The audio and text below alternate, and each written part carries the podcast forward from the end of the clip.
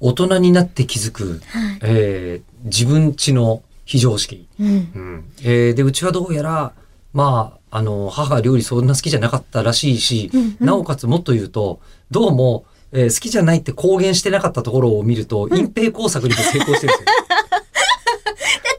今ですらもしかしてそうだったのかもってよぎってるぐらいじゃないですか。うん。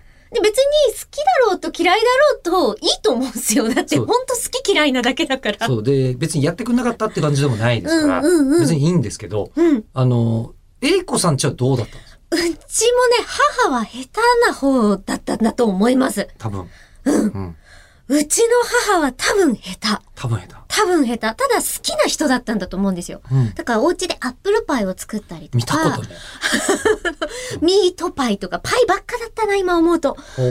なんかそのオーブンレンジをガチャッとやって出てくるっていうのはよくうん。見てた光景なので、うん。それってちょっと料理好きだったり料理上手みたいなイメージになりがちじゃないですか。でも、ある程度上手になってくる、あというか、そのこなしてるとお菓子を作るのって意外と最初の段階って簡単なんですって。うん。目分量とかで絶対に作らないし、うん工程が全部決まっていっているから、あの、型抜きをするとかっていうのも同じものを使っても味が変わってくるし、で、あと子供は喜ぶっていうところで下手さが隠蔽できるんですよ、これも。お菓子は。はい。うん。うん。で、そういうので、こう、ごまかされてきた。だから肉じゃがとか、うんおでんとか、うんうんその家庭の味、うんカレーとかが、外で食べた時に、え、なんて美味しいものなんだって思った時に、ちょっと待てよ。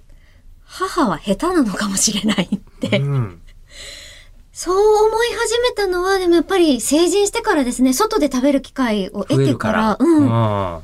でしたね。ただ父は、うちの母、まあ、えっと、奥さん、上手じゃないんだよなって思ってもなかったろうし、言わなかったから、うんあの、うちの中はすごく平和だし、今も平和なんですけど、思い返すと母の味そんなに美味しくないって。今、シチューとかも全然美味しくないの。うんまずくないんですよ。うん。美味しさがないだけなんです。